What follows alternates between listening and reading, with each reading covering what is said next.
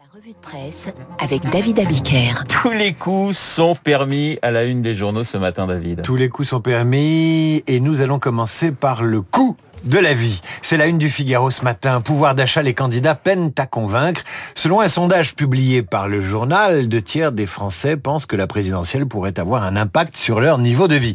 Lisant cela, on pourrait croire que les Français font confiance aux politiques pour remplir leur porte-monnaie ou faire baisser le coût de la vie. Mais il faut lire l'entretien accordé par le sondeur Jérôme Fourquet au Figaro. Que dit-il? Il dit que nos concitoyens sont assez circonspects face aux annonces des politiques car beaucoup anticipent que ce que l'État donnera d'une main, il le reprendra discrètement de l'autre. Jérôme Fourquet vous explique aussi pourquoi la question de ce que l'on consomme est devenue une question politique. Voilà ce qu'il dit. L'acte de consommation revêt désormais une dimension statutaire. Euh, elle est plus forte qu'hier, cette dimension statutaire. Ma position se lie à l'aune des enseignes que je peux fréquenter.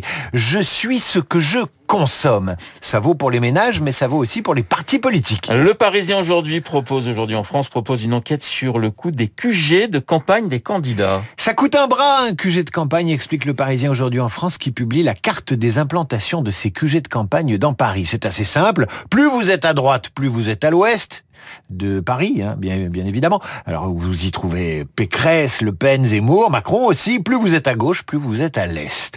Il y a aussi la distinction entre propriétaires et locataires. Seule la République En Marche a pu s'acheter ses locaux. 35 millions d'euros quand Yannick Jadot loue son QG à la cité d'Antin 57 000 euros par mois. C'est cher, mais ça ne va durer que quelques mois. Et cette all-inclusive, comme l'écrit le Parisien, autrement dit, ce sont des locaux avec des services. Idem pour Valérie Pécresse qui loue une ancienne usine de 1500 mètres carrés dans le 17e arrondissement de Paris, où le mètre carré de bureau est compris entre 600 et 800 euros mensuels du mètre carré. Faites le calcul, ça grimpe vite, près de 70 000 euros mensuels estimés par le Parisien. Ça tranche, ça tranche avec les locaux de lutte ouvrière ou du nouveau parti anticapitaliste. Ceux-là, ils sont complètement fauchés. Le loyer du parti de Philippe Poutou s'élève à 7300 euros euh, par mois pour une centaine de mètres carrés. En politique, tous les coûts ne sont pas autorisés et pourtant tous les coups sont permis. Eh c'est la une du Parisien aujourd'hui en France qui revient ce matin sur cette guerre que se livrent le péniste et Zemmouristes. Le journal parle de guerre totale à l'extrême droite, de duel fratricide. Gilbert Collard, Jérôme Rivière, Stéphane Ravier, Nicolas B. Le journal fait le décompte des transfuges du RN passés chez Zemmour, sans compter un De Villiers ou un Pelletier. Électoralement, ça ne pèse pas lourd, mais médiatiquement, c'est un feuilleton qui pourrait se conclure par l'arrivée de Marion Maréchal, explique le Parisien aujourd'hui en France. Jean-Michel Salvatore, dans son édito, évoque le poison du doute, le même que Valérie Pécresse doit affronter chez les Républicains depuis dimanche, estime-t-il. Car là aussi, tous les coups sont permis, à commencer par le Pécresse bashing, dénoncé par la candidate elle-même et rapporté ce matin par la newsletter du Monde. Rien dans mon discours, a-t-elle dit hier en Vendée, n'accrédite le Pécresse bashing dont je suis victime depuis une semaine. Une stratégie totalement orchestrée par les macronistes qui veulent me discréditer. Oui, tous les coups sont permis en politique. C'est ce que doit se dire ce matin Anne Hidalgo, qui s'expliquait hier matin avec les lecteurs du Parisien et ne savait pas encore que le soir même, Ségolène Royal allait expliquer à la radio que le seul vote utile à gauche serait le vote pour Mélenchon. On n'est trahi que par les siens. Ouvrez Libération, vous y lirez que même le PS soutient très mollement la candidate du PS. C'est tout dire. Lisez encore Le Monde ce matin, vous verrez comment les militants pro-Zemmour utilisent Internet pour nourrir sa notice Wikipédia et comment leurs opposants détricotent le jour ce que les autres ont rédigé la nuit. Ça se passe comme ça sur Wikipédia, un jeu d'intox et d'un fox pour euh, défendre ou salir la réputation du candidat de la reconquête. On n'est trahi que par les siens. C'est aussi le sens de la une du Nouvel Observateur cette semaine. Ah oui, l'espion qui venait du canard enchaîné. Le canard enchaîné de l'intérieur, si j'ose dire, par un de ces journalistes vendus au service secret tchécoslovaque. Nicolas B, accusé d'espionnage au Rassemblement national au profit de Zemmour, c'est de la rigolade à côté. C'était du temps de la guerre froide. L'histoire de Jean Clémentin, nom de plume pour ses lecteurs, Jean Manant, nom de code pour les services étrangers, Pipa. Il travaillait pour le journal satirique, donc le Canard enchaîné. De 1957 à 1969, il a livré 300 notes à la STB, la Sûreté de l'État tchécoslovaque, et publié de fausses informations dans le Canard enchaîné, moyennant rémunération. Plus tard, Jean Clémentin dirigera le Canard. Il développera un, un comble, la culture de l'investigation. Les preuves de la compromission de cet homme, qui a aujourd'hui 98 ans, sont consignées dans un dossier de 1548 pages portant le numéro 41 582 et qui dormait depuis 50 ans dans les archives de feu la STB, dossier rouvert en 2019 par un historien tchèque du nom de Jean Coura approcher, recruter, abreuver de vraies ou fausses informations qui venaient de l'Est. Pipa va travailler 12 ans pour les services de renseignement tchécoslovaques, par conviction, mais également pour l'argent. Il va se livrer à des opérations de désinformation, jusqu'à ce rendez-vous avec son agent traitant en août 1969 dans un café à Paris. Les chars soviétiques ont écrasé le printemps de Prague un an auparavant. Un haut responsable des services secrets tchèques est passé à l'ouest. Il a le nom des taupes françaises. Il risque de balancer Jean Clémentin et celui-ci risque de finir en prison pour espionnage.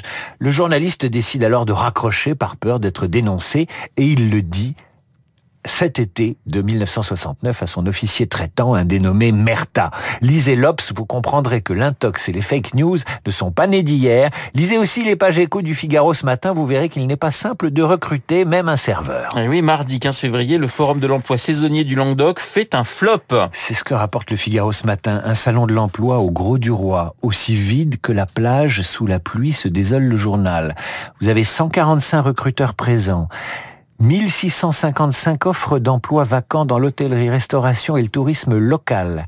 Il n'y avait pas un chat. Catastrophique pour la profession, explique un responsable du syndicat professionnel local du tourisme. Même en proposant un salaire de 2000 euros net, en salle, pas éplucher des patates en cuisine, avec une formation, on ne trouve pas de candidats. Vous vous rendez compte? En France, pays du tourisme, à trois mois de la saison estivale, il est presque plus difficile de recruter un serveur que pour les communistes de recruter un agent double dans les années 60, le secteur des services est devenu aussi compliqué que celui des services secrets. Eh ben, vous allez vous en tout cas ne pas chercher de travail d'ici lundi parce qu'on va vous garder et on compte sur vous pour une nouvelle revue de presse. Je souhaite un excellent week-end David. Radio Classique, rediffusion de la matinale d'hier.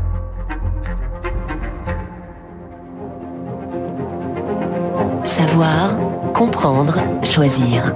Radio Classique au rythme de la présidentielle. Esprit libre avec Renaud Blanc. 8h43 sur Radio Classique, Esprit Libre, surtout avec Bruno Jeudi de Paris Match et Alexis Brézet du Figaro. Messieurs, soyez les bienvenus. J'ai une question que je vais absolument poser à Bruno parce qu'à chaque fois que je le vois, je lui pose la même question. La torture. Quand, quand, quand, quand, quand Emmanuel Macron sera-t-il candidat? Vous avez un petit peu plus de, de, news ce matin, mon cher Bruno? On avance, euh, on avance. chemin faisant vers le 4 mars, 18h, je vous rappelle. Euh, le président a dégagé tout son agenda de la semaine prochaine. Il n'y a rien inscrit. Donc on peut considérer qu'ils vont bien phosphorer ce week-end pour... Euh, entourer la bonne date puisque tout est prêt. Et donc euh, lundi, la REM fait plein de euh, plein d'événements. mardi, il y a encore quelques petites choses.